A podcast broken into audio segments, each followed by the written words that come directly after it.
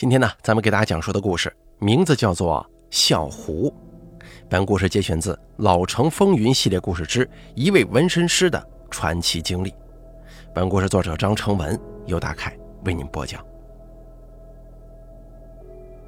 度过坎坷的1999年，我终于把纹身店开到了第三个年头，迎来最特殊的一年——二零零零年。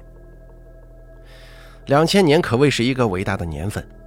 站在二十世纪的末尾，拥抱人类的第二十一个伟大纪元。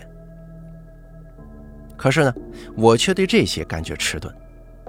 除了更加忙碌，不再入不敷出之外呢，我的生活在新世纪里略显呆滞，就跟我的脸一样，睡眼惺忪，干干巴巴。不过，我是一个安贫乐道的人，可以坐在泉城广场上看半天的喷泉和雕塑，或者看看鸽子。说到鸽子，其实我很喜欢这种小动物，有灵性，咕咕咕的，跟人打呼噜一样。不过比起外形，我对它们的血液更感兴趣。这个可不是我有暴力倾向啊，是鸽子血有些神奇。您可能听说过，纹身里有一种叫隐形纹身的东西，就是纹过之后，皮肤上并不显示图案。只有喝过酒或者剧烈运动之后，血液流动加速，纹身图案才会显现出来，十分神奇，也十分神秘。而这隐形纹身，传统的做法就是用鸽子血混点朱砂，还有白色的颜料去纹。其实呢，达不到隐形这么夸张，只是颜色偏浅，线条淡红，血液流动加快的时候，线条就明显了，也很有趣。原理十分简单，只不过是皮肤变热、色深、疤痕突出了而已。不过我曾经做过实验，按照这个原理，用其他血或者说是直接空针割线，结果都达不到鸽子血那样的奇特效果。所以我觉得鸽子特别迷人。但我没想到的是，这种罕见的鸽子血纹身，会在新千年让我给碰见。两千年元旦那天，全国人民都在晚上等待十二点的钟声响起。钟声一过，在十二点之前出生的所有人都跨过了一个伟大的时间点，走向新的时间线，是真正的千年一遇。那天，济南的各个学校也弥漫在世纪之交的喜悦当中，元旦晚会更是有史以来最隆重的一次。当时我三叔家的孩子。我的堂弟许文业在读大二。许文业跟我的感情还不错，小我七岁，打穿开裆裤就跟我亲近。上小学的时候被我带着满街跑，混迹在各个游戏厅、台球厅。他上了初中的时候才长开一点个子，就跟我在那一片称王称霸，没少跟人打架。每次打架被逮到，我俩都要被爷爷家法处置，屁股上挨板子。这一挨板子，我俩就比赛，谁先喊疼，谁就是怂包。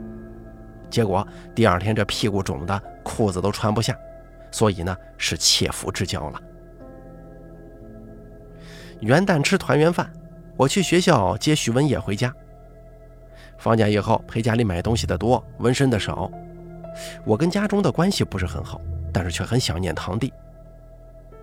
到的时候大概快五点钟，学校里非常热闹。元旦晚会五点半就开始，那会儿啊正是陆续进场的时候。我找到许文业，本想在外边等他晚会结束，结果他硬要我陪他进去。场内是人山人海，我跟堂弟找到一个相对安静的角落，一边聊天一边看节目。我俩都不是那种喜欢热闹的人，坐在陌生人堆里就浑身难受那种。有一搭没一搭的聊，节目看个大概，没什么新意，就是打出来主题唬人呢。二十一世纪新人类首场汇演，嗨，不知道呢，以为是地球刚刚毁灭重建呢。两个小时后，我看着节目单到底儿了，准备拉着许文业走，可他神秘一笑，说道：“别着急呀，今天让你开开眼。”我看场内的人也没动，似乎还在等。我带着看好戏的期待，又坐下了。主持人立马报了一个特别节目，什么什么舞我没听清，但看来呀是设计的一个小惊喜。台下的男生们瞬间这情绪就高涨了。只见一个身穿蓝白汉裙的女生上台，一头乌发披散在背后，头顶似乎还编着花环。正月一起，下面瞬间安静了，连一直不屑的许文烨也屏息凝望。女孩舞步舒缓，跟着音乐一起移动，那音乐有些悲，不一会儿就把我给带进去了。情绪随女孩的起伏而起伏，她似乎坠下了悬崖，坠到一半，忽然被一双手抓住，她欣喜着，以为得救了。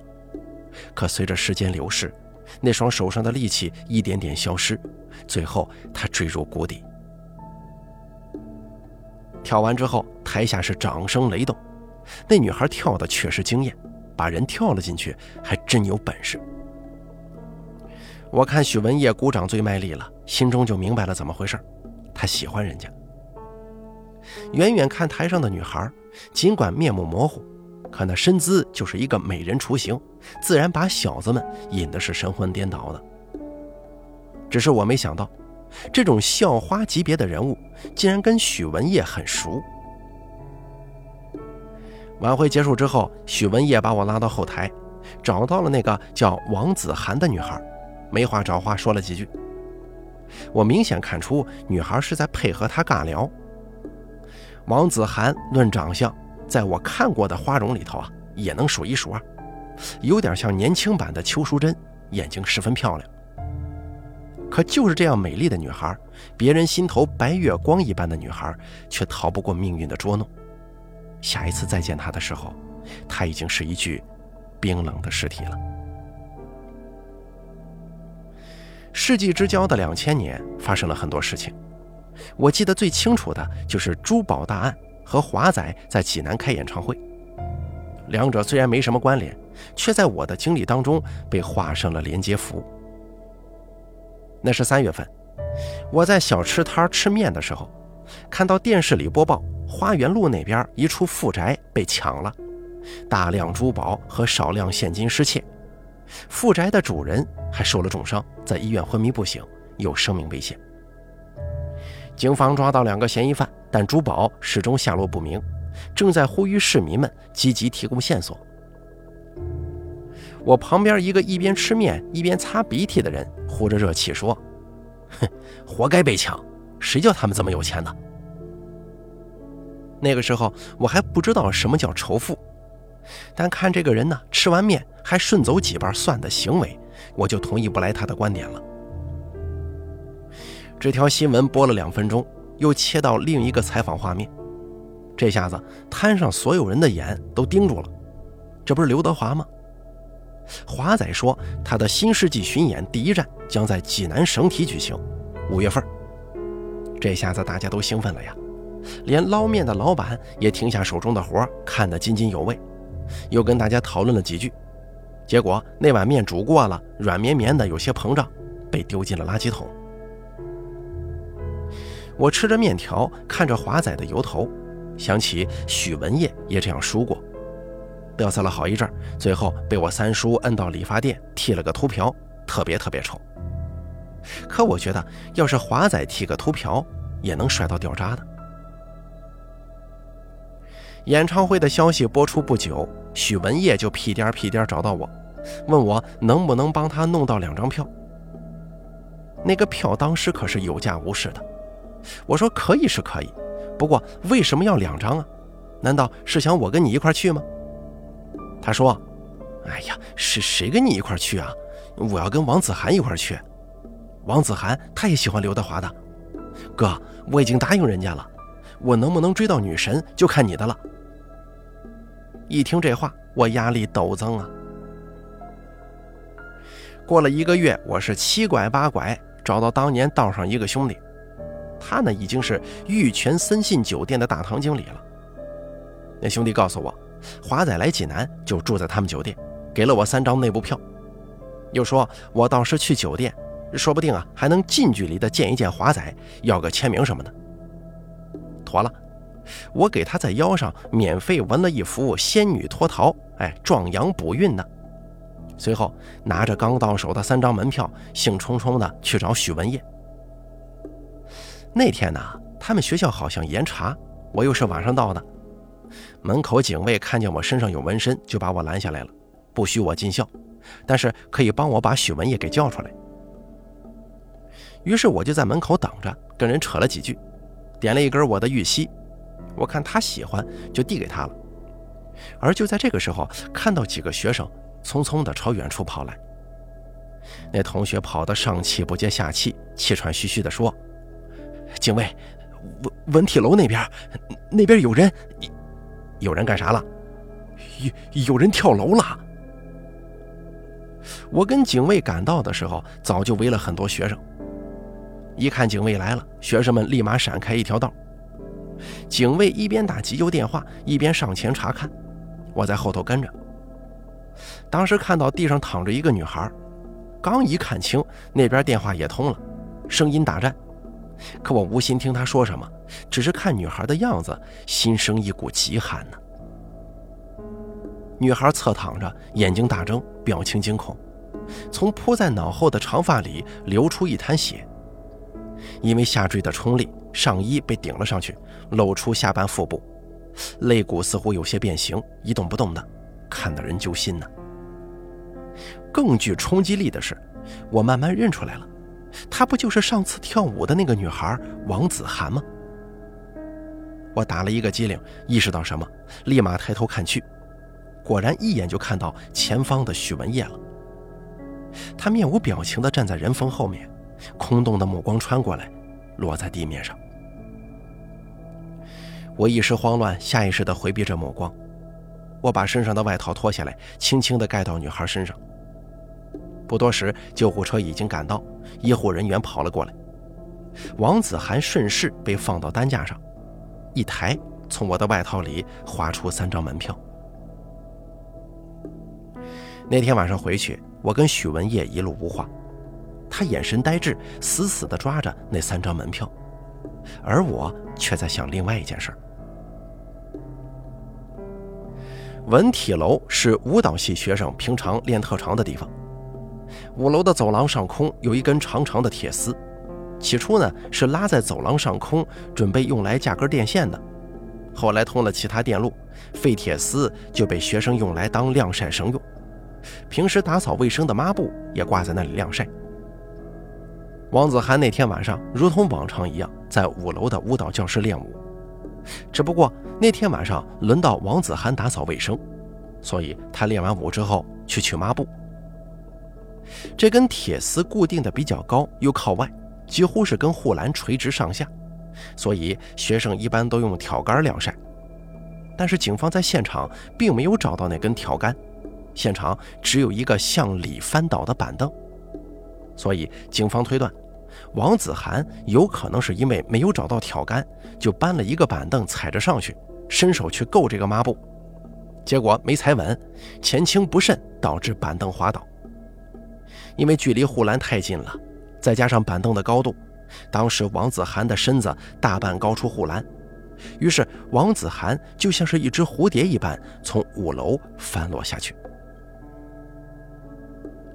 其实这种事情要是放到现如今的监控时代是很好解决的，可惜啊，当时文体楼上并没有逐层安装监控。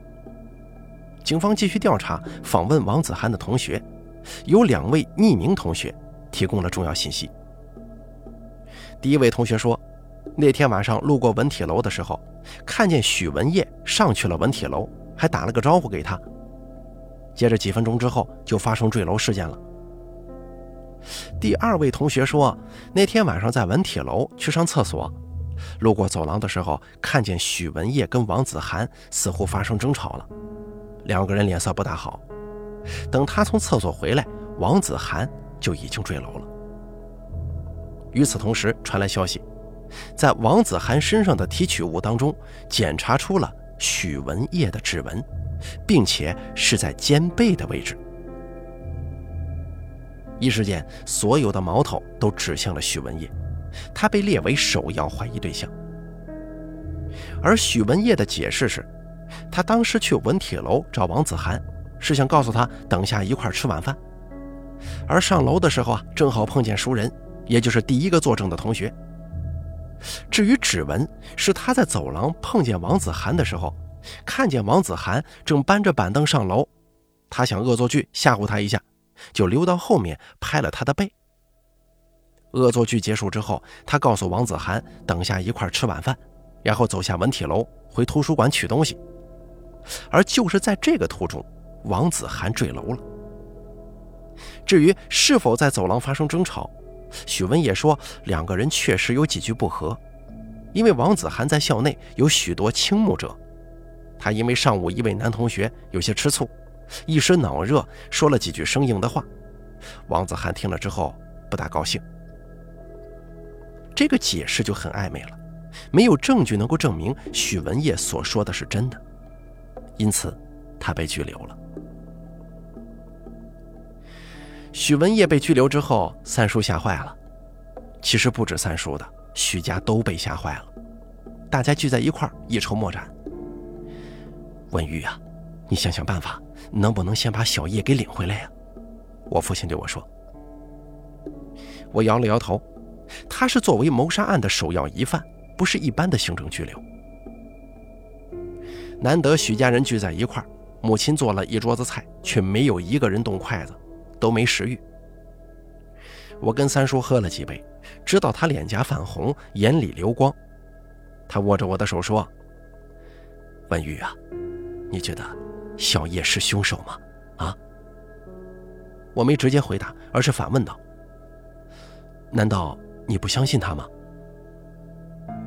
我，我信呐，可是，信就没有可是，连你这个做父亲的都不相信他。就没有人会信他了。那顿酒喝的全是苦味王子涵死了之后，校园里的气氛异常低迷。有同学组织了怀念王子涵的活动，但是等大家想要去王子涵家慰问的时候，却都不知道他住在哪儿。出事之后，只有一个有些痴呆的中年人代表王子涵的家长来过学校，大家才慢慢意识到。这位光鲜亮丽的校花背后，似乎并没有那么美好。作为嫌疑犯，许文业的名声在学校也是一时极臭，都知道他是王子涵的追求者，平日里与王子涵走得近，因为吃醋，纷纷有人说这是情杀。我跑了好几次学校，有些老师见到我都有点不耐烦，后来连校长都改变了态度。从一开始坚决维护许文业的清白，到跟我说许文业已经成年，应该对自己的所作所为负责，而且对许文业的教育，家长也有一部分责任。至此，我意识到校方可能也没有办法帮我把许文业先从拘留所里捞出来。我决定从我那天晚上看到的一个疑点入手，调查一下，没准啊能给警察提供一些线索呢。那天晚上，我给王子涵披衣服的时候，敏感地看到女孩的背部、肩胛下部似乎纹了什么图案。当时我停了几秒钟，那图案神奇的一点一点变得清晰了，最后变成了一张微笑的狐狸脸。我后来冷静想了想，这是一个传统技法，就是用鸽子血混上一点朱砂和白料，来达到平时隐形、热血显形的效果。这样的纹法是很少见的，也很神秘。古时候会有人用来纹一些重要机密在身上，而当时据我所知，济南纹身师傅里可以做这种纹身的只有寥寥几个人。这种纹法加上这只狐狸头，我很快就想起了一个人，一个消失了很久的人。二十世纪八十年代末到九十年代初那几年，正是济南帮派的辉煌时刻。其中有两个人在那个年代一步一步地走上了老大的地位，一个是城东的刘凯元，另一个就是城西的胡海。刘凯元还没有崛起的时候，那个时候见到胡海，不管是不是他的人，都得尊称一句“海哥”，甚至拍马屁的都叫“海爷”。有什么事儿两边解决不了的，也请胡海来主持谈判。所以胡海的势力之大，各处影响。但我要说的不是胡海，而是他当时的女人赵梦。赵梦给人的第一印象就是美，美到令人觉得一些港星站在她面前也会黯然失色的那种美。胡海在她跟前更是矬。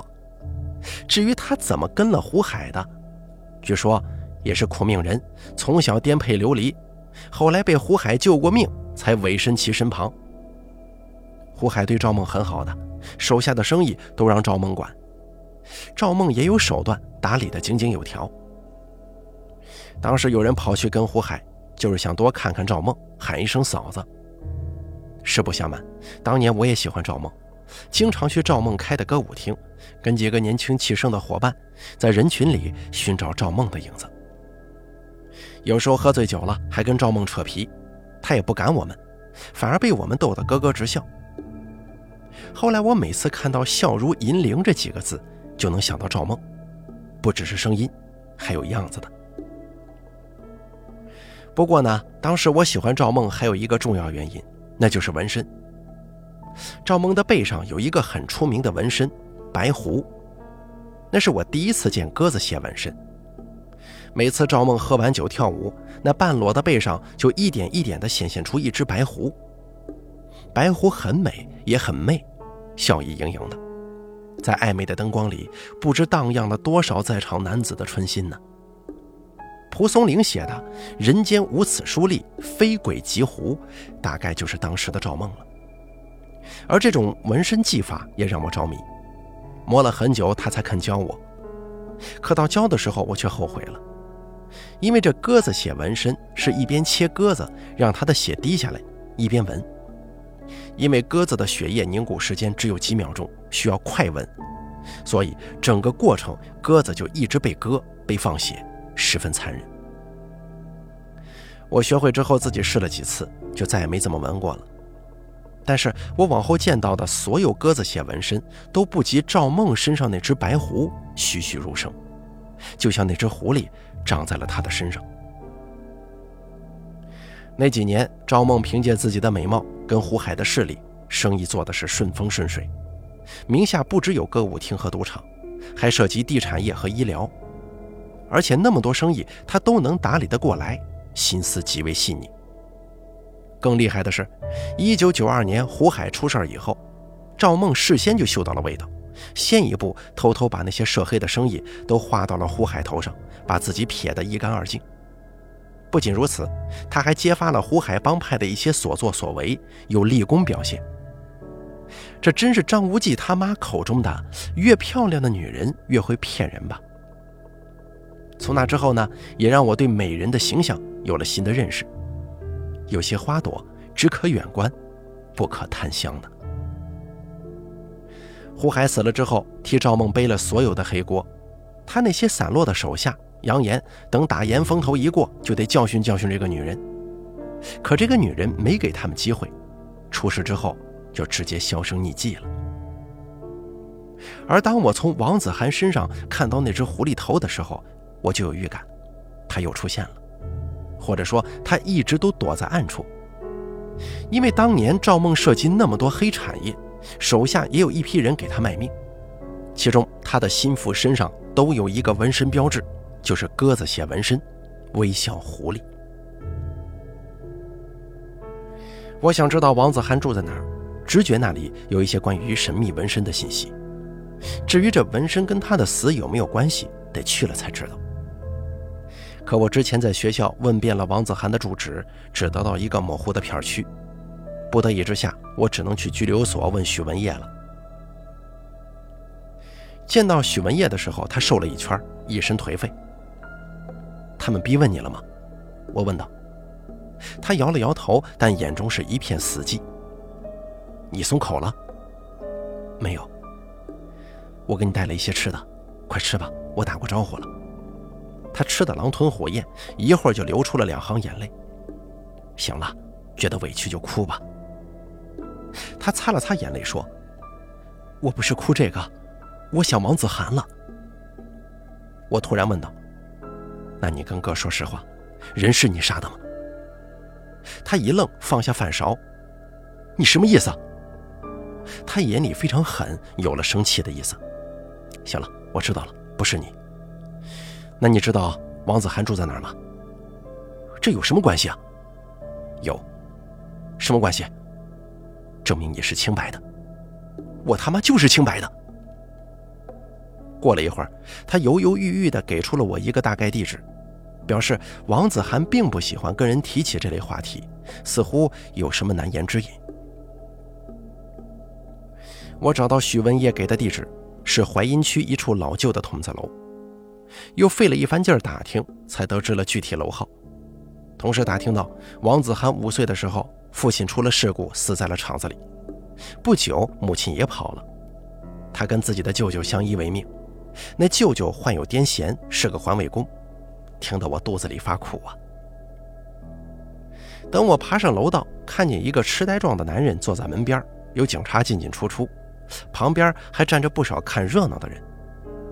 我问旁边的人：“这是王子涵家吗？”那个人点点头。我正了正身形，上前与警察套近乎。其实我一个人都不认识，但我认识中队长王波。一提他的名字，其中一个警察就理会我了。我们扯远说了几句，我递了一根烟，就问他：“你们是来调查坠楼案的吗？”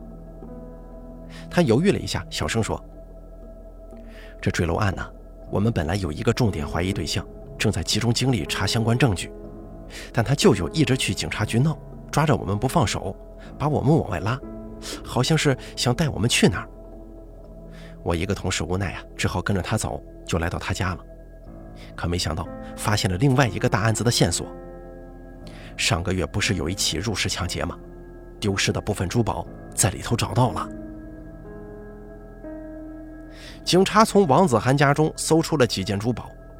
经检验，正是三月份入室抢劫案当中所丢失的。三月份花园路的那起入室抢劫案是团伙作案，四个人，警方抓到两个。起初两个人视死如归，口若磐石，死不开口。其实啊，刚抓到的犯人都这样，又刚又硬，觉得自己是条汉子，不碰道上出卖的这个忌讳，那就熬呗，也不逼你说话，就是不让你睡觉。上千瓦的大灯给你照着，这茶叶呀、咖啡也给你灌着，咱就耗，一宿一宿的耗，困到极点就是闭不上眼，到最后你就是个鬼也能给你制服了。两个人最后就交代了，可交代的很少，因为这两个人也是被利用的喽啰。从其中的话里，警方发现这背后不只是一个盗窃团伙这么简单。按这两个人所说。他们一直单线跟上级联络，上级给他们钱和任务，他们就去做，其他的一概不知。那些珠宝，他们到手之后会按照指示交给下面一个女孩，让那个女孩再带到指定地点，或是或是黑市买家，或者是带出本市。警方把王子涵的照片给两个嫌疑犯看了，确认就是给他们带货的女孩。原来呀。王子涵是这个大型犯罪团伙系统中的一环呢。可是王子涵却突然死于意外，虽然找到了珠宝，可线索断了，所以警察再来家里看看能不能找到什么线索。我跟那个警察抽完烟，看他们要走，就赶紧问道：“你们抓到的那两个人身上有没有什么特殊纹身吗？”纹身？警察突然警惕起来，看来他们也注意到了。我接着说：“是不是一个隐形的狐狸头的纹身呢？”他迟疑的点了点头，刚要问我，我大声说：“警察同志，我要提供线索。”我是故意的，就是想让他们头听见。果不其然，门边一个人愣了一下，对我招了招手。我走到门边，路过那个痴呆男人的时候，他扯了一下我的衣服，然后从怀里掏出一个笔记本。我们面面相觑，其中一个警察有点生气：“刚才怎么不交出来呀？”随后，警察接过那个笔记本，又问我：“你有什么线索啊？”这说来话长了，那回去慢慢说吧。回到警局之后，我把所了解的对赵梦的信息悉数告知。其中一个刑警就问我：“你怀疑这个幕后掌局者跟赵梦有关吗？”这位刑警叫张山，当年跟中队长王波参与过济南打黑，所以他也知道一些外人不知道的内幕。当年他们其实啊也抓到了赵梦几件恶行，恐吓、重伤什么的，都足以判刑。但赵梦手下有几个人心甘情愿地替他顶包，让赵梦逃过一劫。所以，警方对这个女人的印象十分深刻，还监视了她一段时间。但赵梦后来似乎出国了，没了踪迹。难道说她又回来了吗？我问道。张山摇了摇头说：“也许她一开始就没离开，那都是他伪造的假象，目的就是为了让人们渐渐地淡忘他。以前我是没朝他身上想啊，但是现在想想，这些年没侦破的一些抢劫盗窃案。”或许就是赵梦的团伙所为，他这样严密的分级管理是很难查到的。说完，他查起案宗来。我知道自己也该走了，可是我又想起了一件事儿，或者说这件事儿才是我最关心的，只是没想到会碰上突发情况，一时给忘了。我又折回几步，对张山说道：“我还有一件事儿，什么事儿？”如果王子涵也是他们的一员，那他的死恐怕另有隐情啊！这下子，警方又回到了原点，打算去学校再看看现场。再三询问之下，终于又有一位同学提供了关键线索。那天晚上，王子涵坠楼以后，五楼上的几个同学都很慌乱，着急下去。其中一个同学近视啊，下了一层楼梯才发觉自己视线不清。还险些崴了脚，于是又独自跑回教室找眼镜。只是到五楼的时候，刚上拐口，他隐约听见上面通往顶部的楼梯上有动静，似乎闪过一点黑影。可是呢，他没有停下来细看。这一是近视，二来呢，学校常有野猫出入，见怪不怪，所以就没把这个事儿跟王子涵的坠楼联系起来。于是警方去他说的那里查看。因为通往楼顶的楼梯一般没人去，所以积了很多的灰土，上面有一些明显的脚印。警方对比了许文业的脚印，不是许文业的；又在扶手上发现了一些指纹，也不是许文业的。这下子事情变得越来越复杂了。那个黑影为什么要去楼顶？他跟王子涵的死有关吗？跟那个微笑的狐狸会有关吗？我恳求警方先查出王子涵背后的组织，以证明许文业的清白。时间慢慢的过去了一个月，警方一直在紧密的调查，但似乎没什么成果。校花坠楼也渐渐淡出了大家的视线。五月十四号，刘德华的演唱会如期在省体举办。那天我一个人带着三张票去看，体育馆里头人山人海。华仔每唱一首，台下都跟着合唱，这个情景比顺德高中的元旦晚会可壮观多了。不过我全程沉默。演唱会结束之后，华仔在玉泉森信大酒店接受了全程夜话的专访。我凭借经理的关系要到了华仔的签名，就签在许文业给我的一件外套上，那是王子涵的衣服。回来后，我把签名衣服带去看守所，想安慰一下许文业。但是等我到看守所的时候，却被告知许文业刚被人接走。这是怎么回事？我站在铁栏外愣神。凶手抓到了，旁边的人对我说：“赶快回去吧，你弟弟没事了。”我如坠梦雾一般的往外走，走了一段，回头对着铁栏杆问道：“凶手是谁呀？”一个珠宝商。后来，王子涵的葬礼上，许文业把带有签名的衣服给他烧掉了。我看着火焰，想起元旦那天晚上，他还在梦里说：“王子涵，我喜欢你呀。”到了两千年的下半年，警方历时五个月的摸底，便衣潜入，终于把一个大型的、有组织的抢劫盗窃团伙连根拔起。其头目就是在济南城消失了八年之久的风云女子赵梦。这一切的突破口是在王子涵的日记上。没错，那次警方去王子涵家搜查珠宝，最后那个痴呆舅舅掏给我的是王子涵的日记本，上面记录了他是如何加入这个组织以及相关人员信息。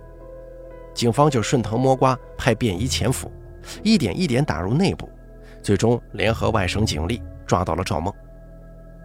因为组织几个重要成员身上都有一个媚笑的狐狸纹身，所以他们的组织叫做小狐。小狐是由赵梦一手创办。当年严打被触到根基之后呢，赵梦的确躲到外地逃了一阵，但他的心血、多年培养的势力都在济南，他又悄悄回来了，找到剩余的心腹，卧薪尝胆一般偷偷扩大自己的团伙。并利用生意管理的经验，在团伙内部创建了一套等级分工体系，并且以金钱作为润滑油，全部由上往下单线操作，达成下级人员接受命令、完成任务、获得报酬，其他一概不知的这个效果。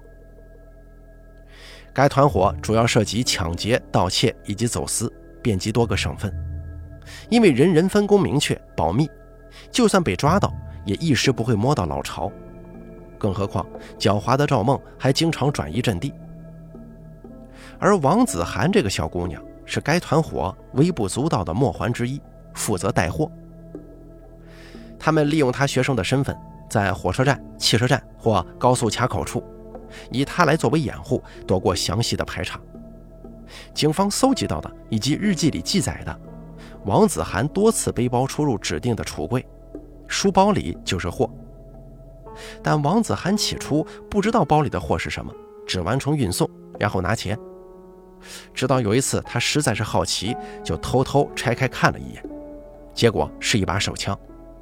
他吓得想去自首，第二天就收到了警告，一截手掌。其实呢，那个货就是抢劫盗窃来的赃物，有时候也是贩卖的枪支和摇头丸等等等等。王子涵每次都背着这些东西到各个指定地点交货。一个长相出众并且乖巧的女学生，也很难让人起疑，所以多次作案中都躲过了警方的排查。王子涵心中压力与日俱增啊，他懊悔自己为什么要好奇里面是什么，只拿钱不就好了？他努力想要忘掉那把枪，努力地告诉自己包里只是一些课本。然后微笑地面对前方的人就好了。她长得漂亮，所有人都喜欢她，不会为难她的。但是这终究是自欺欺人。如果他得到的钱是一条条人命换来的，那么他也是凶手，是杀人犯。写到这儿，他日记本上的笔记明显变得草乱了。他觉得自己陷进了一滩沼泽。直到两千年三月末。他收到一袋珠宝，被命令送到一个珠宝商手里。他心里清楚，这些珠宝是来自三月的那起入室抢劫案。可他没得选呢，要是他不送，他跟舅舅都会有生命危险。一周后，他按照地址找到珠宝商，交付的时候，珠宝商却见色起意，强行与他发生了关系。在珠宝商家里，他挣扎嘶喊都无济于事。他惶恐绝望，那一刻，他产生一个念头：不能再这样下去了，要结束这场噩梦。所以，在珠宝商洗澡的时候，他拿了桌上几件珠宝跑了。他知道这是证据，而日记到这儿就没有了。后来，王子涵把珠宝藏在家里，第二天照常去上学。之所以没有立刻报警，应该是还在犹豫，也怕报复。而警方顺着日记抓到珠宝商，根据珠宝商交代，发现王子涵拿走珠宝之后，怕事情败露，就立刻托人告知赵梦，商量对策。最后，赵梦那边只传来一句话：“既然你敢动他，要是出点什么事儿，我相信你已经做好了负全责的觉悟。”珠宝商知道赵梦的手段，也知道只有死人不会开口。于是他让人那天晚上去学校找王子涵，然后挟持他一下，找一个偏僻的地方了结掉。那天晚上，珠宝商派的人找到文体楼，准备带走王子涵。可没想到，刚爬到五楼，就看见王子涵踩在板凳上够抹布，于是立即心生一计，戴上手套，悄悄地溜到王子涵身后，用力一推，看到王子涵坠落，就快速去往楼顶的楼梯间。等人群聚集都被吸引了注意力的时候，又悄悄地从操场的铁栏杆溜走了。如果王子涵第二天直接去报警，如果王子涵不去够那个抹布，如果那条杆没有正巧丢失，如果许文业等到王子涵下课再离开，只要实现一个如果，他的命运就不会是这样的。可是说这些都没有意义了，一切都是注定的，有因有果，要怪就怪他当初吃了狐狸递过来的蜜糖。那是日记的开头，写在两年前，王子涵高中毕业的暑假。他写道：“虽然考上了大学，但以后不能再继续上学了，因为舅舅已经非常的辛苦，没有钱供他上大学，身体也不好。他想出去打工，但舅舅不愿意让他离开身边，所以他就找了一些活白天在工厂打杂，晚上端盘子，一天十几个小时，一个月工资三百块。”虽然很辛苦，但三百块对他来说已经很多了。他说，那个月因为没钱交水费，他想预支工资，但是被老板拒绝了。他每天要流很多汗，如果不洗澡会很难受，家里又没有水，就半夜跑到附近的河边，拿桶隔着衣服冲一冲，结果第二天感冒了，有些头疼。在后厨端盘子的时候，不慎被烫到，手心起了一个水泡。他疼啊，可是不敢停下来，继续端热气腾腾的盘子，直到下班以后，手已经不能合拢了。那天晚上，他拖着受伤的手，失魂落魄地路过商场的时候，看到一条漂亮裙子，他舍不得走，又买不起，只想多看一会儿，想象自己穿上身的样子。就在他沉醉的时候，旁边响起了一个温柔的声音：“你穿上。”一定特别好看。他转头看见一张美丽动人的脸，近乎完美无瑕的脸。小姑娘，你叫什么名字？那张脸的主人问。他一时有些慌张，低下头去，默默地想着：自己跟这个美若天仙的姐姐真的都是女人吗？那么她为什么会如此狼狈？我叫赵梦。见女孩不说话，对方再次开口，并拉过她的手。下一秒钟，那张美丽的脸有些茫然。他赶忙缩手，却力气不及，手心上磨破的水泡就丑陋地暴露在两个人的视野当中。他觉得羞愧不已。他听到了赵梦微微的叹息声。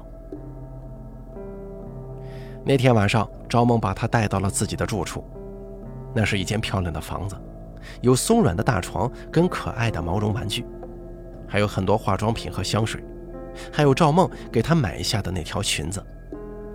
他手上的水泡也被赵梦涂抹了药水，缠上绷带，然后他洗了一个真正的热水澡，舒舒服服地睡了一觉。那个暑假，赵梦一直陪在王子涵身边，就像他遥远记忆中的母亲，给他买漂亮衣服，带他去吃美食，逛游乐场。满足他一切愿望，又像他的姐妹跟他说整晚的悄悄话，教他化妆和保养皮肤。有一晚，赵梦喝了点酒，微醺，然后发生了神奇的一幕。他看到赵梦的背上渐渐出现一只白狐，极为美丽的白狐，附在赵梦的身上，让他一时分不清哪个是人，哪个是狐。你喜欢他吗？赵梦问道。他点了点头，然后赵梦咯咯直笑，答应也给他纹一只。他以为纹上这只白狐就跟赵梦一样美了，但赵梦只给他纹了一个狐狸的头。